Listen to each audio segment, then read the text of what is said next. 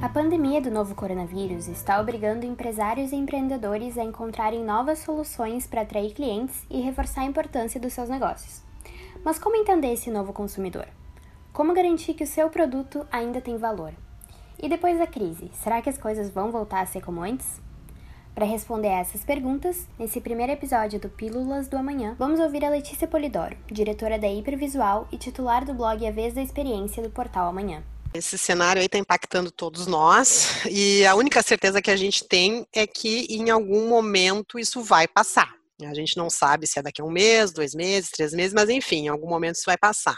E aí, como é que fica o perfil desse consumidor aí após esse período aí de, de isolamento, né? A curto prazo, esse consumidor ele vai estar tá muito cauteloso a respeito uh, de compras, de novas compras, né? A gente está passando por uma crise não só de saúde, ela tem impacto na economia uh, e as pessoas então vão estar tá muito preocupadas em uh, uma recuperação econômica.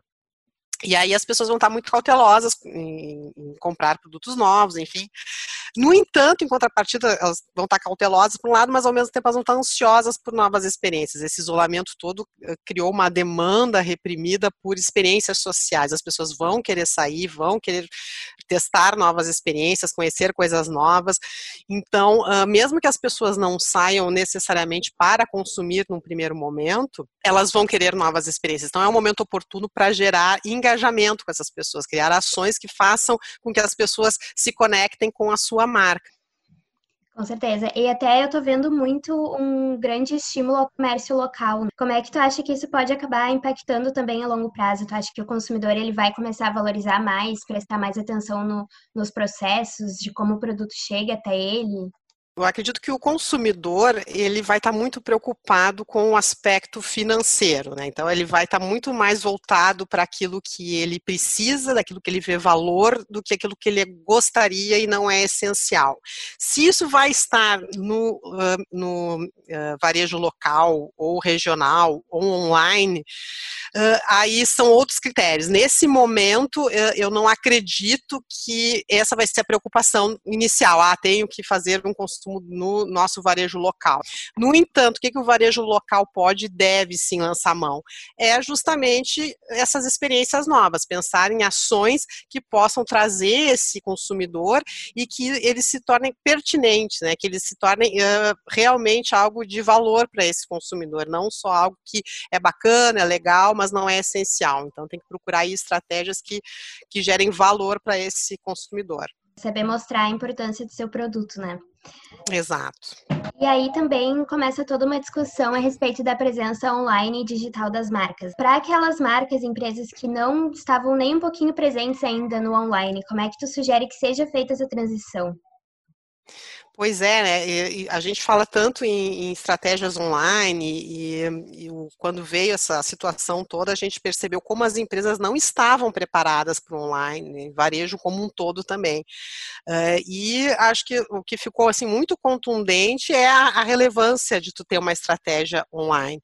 Esse consumidor que está em casa hoje, ele está adquirindo um hábito novo. E isso aí uh, vai mudar para sempre a, a, forma de consumo. Muita gente que tinha resistência ao e-commerce, por conta do isolamento, está fazendo uh, compras e está ficando satisfeito com isso, está tá criando esse novo hábito. Então, uh, é algo que o, o, varejista tem que, tem que prestar atenção, ele tem que começar a pensar no online.